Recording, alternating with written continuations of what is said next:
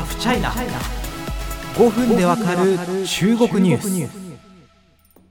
自民党の新総裁に岸田文雄前政調会長が選ばれました。まあご存知の通り事実上菅義偉さんの次の日本の総理大臣ということになります。前回中国がどのような視点を持ってこの岸田さんの自民党新総裁に選ばれたことを見ているのかというのをメディアの内容から話してきました。今回はこのポッドキャストそして私も記者個人として非常に注目しているイシューであります。人権外交について岸田さんがどのような考えを示していたかというのを見ていきたいというふうに思います。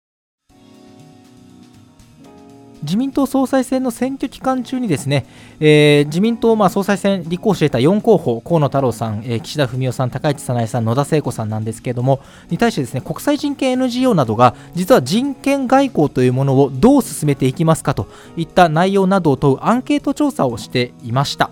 あの実施団体はですね国際人権 NGO のヒューマン・ライツ・ウォッチ一般社団法人ユース・デモクラシー推進機構そして対中政策に対する列国議会連盟 IPAC プラス4個人なんですけれどもこの中でですね2つ質問をしているんですね。あの1つは日本版マグニツキー法について、えー、賛成しますかどうしますかという内容。もう一つは、その他具体的な人権外交推進策、どのようなものをやりますかということです。この2つの質問に岸田さんどう答えたかというのを今回ご紹介したいと思います。さあ、まず、日本版マグニツキー法、おそらく正しい言い方をすれば人権侵害制裁法と言うべきなのかもしれませんが、これについての賛否についてです。えー、この日本版マグニツキー法、このポッドキャストもですね、実は始まった、えー、当初ぐらいに実は解説を1回してるんですけれども、どういうものかまず簡単に説明させてください。この法律はですね、まあ、あの政府官の汚職を告発した後に、えー、拘束されてですね2009年に獄中死したロシアの弁護士セルゲイ・マグニツキーさんの名前から、えー、取ってですねマグニツキー法と読まれています。まあ、どういうものなのかというと世界各国の、まあ、国とかですね個人を対象に人権侵害が行われた場合にそれに対して制裁を課しますよというようなものです。アメリカで2012年に制定されたのをきっかけにカナダやイギリス EU などで類似の法律が作られています。G7 主要7カ国の中でこのマグニツキー法を持っていないのは今日本だけです。まあ、同じマグニツキー法といっても例えば EU が定めているものとかアメリカが定めているもの少しずつ内容が異なるんですね。日本の場合、じゃあ一体どういうマグニツキ法が考えられているかというと、人権外交を超党派で考える議員連盟という、あの全てのですね、あの主要政党の議員が所属している議員連盟があるんですけれども、そこの会合で素案が示されています。どういう内容か、まず人権侵害の疑いが生じた場合、国会が政府に対して調査してくださいっていうのを要求することができます。そして政府はその要求を受けて調査を始めます。そして、例えば中国の新疆ウイグル地区で何が起きているかみたいなものを調査してですねその結果を開示します。そして必要であれば政府が制裁措置を講じるというような設計になっています。どんな制裁を講じられるかと言いますと資産凍結輸出入規制それに入国拒否などです。例えばどこどこで人権侵害に加担していた政治家が日本国内の銀行とかに隠し資産を持っていた場合それを凍結するとか日本に来られなくするとか、まあ、そういうことができるわけですねまこの法律なんで多くの国会議員の人たちがですね成立に向けて動いていたかというとやっぱりその人権をトリガーに制裁を科すっていうのは政府にとっては重い決定ですよね。間違いなく外交上、それは非常に大きなイシューになりますし、外交関係、あるいは外交方針に影響しかねません。そうなんだ時に政府じゃなくて立法府国会の方が政府の方にいやいや人権の方できちんと動くべきだっていうふうに背中を押す機能というふうにされているんです。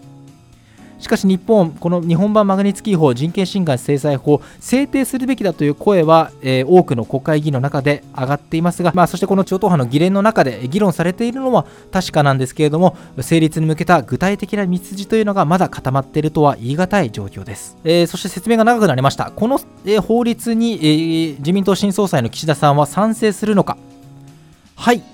人権侵害に対して厳格に対応することは重要ですと支持の姿勢を明らかにしています。一方で超党派の幅広い理解が重要との観点からすでに超党派での議論が進んでいるものと承知しており具体的な法案の中身を含めた議論をしっかりと見守っていきますと、先ほど私がお話しした主要政党の議員が全て、ま所属する議員連盟があるんですけれども、そこの、ま議論を発展させるべきだという立場を取っています。そして具体的な人権、え外交推進策2つ目の質問については、えー、人権問題担当官ポスト、まあ、総理補佐官ですね、を新たに新設して、人権問題への対応強化を進めますというふうに回答してます。これ、あの前回もお話ししたと思うんですけれども、これは岸田さんがですね、総裁選のを途中からずっとアピールしてきた政策の一つでもありまして、特にですね、岸田さんが自身の公式サイトで発表している内容を見ますと、ウイグルの人権問題に毅然と対応、かっこ人権問題補佐官新設と書いてあってえ、中国の新疆ウイグル自治区やあるいはウイグル族の人々に対する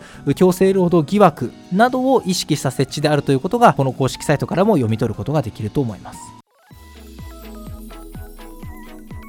まあ、その香港問題が日本でも非常に話題になった時から、まあ、水面下ならぬ、まあ、国会の中でもですね具体的な議論がこの日本版マグニツキー法を作るべきだということで進められてきています。岸田新総裁、まあ、岸田新首相の下でですね、どのようにこの議論が進んでいくのか、どんな課題にぶち当たるのか、あるいはもしかしたら内容の修正を迫られるかもしれません。その辺詳しくウォッチしていきたいと思います。でちなみに補足なんですが、自民党総裁選、補完の岸田さん以外の3候補ですね、のこの日本版マグニツキー法の賛否について最後ちょっと付録的につけていきたいと思います。河野太郎さんは明確な答えをしていません人権侵害を許すべきではないというふうにしましたが国会において審議されるものについての評価差し控えたいというふうにしています。野田聖子さん支持しますと回答しました。しかしそれ一方で私は原則として力による解決より話し合いによる解決を優先していきます。すでに人権侵害制裁層を持つ G7 各国と協調し人権に関する理念や価値観を共有するよう強く求めますというふうに回答しています高市早苗さん、はいと答えました。それ以上の、まあ、付属する書き込みというのはありませんでした。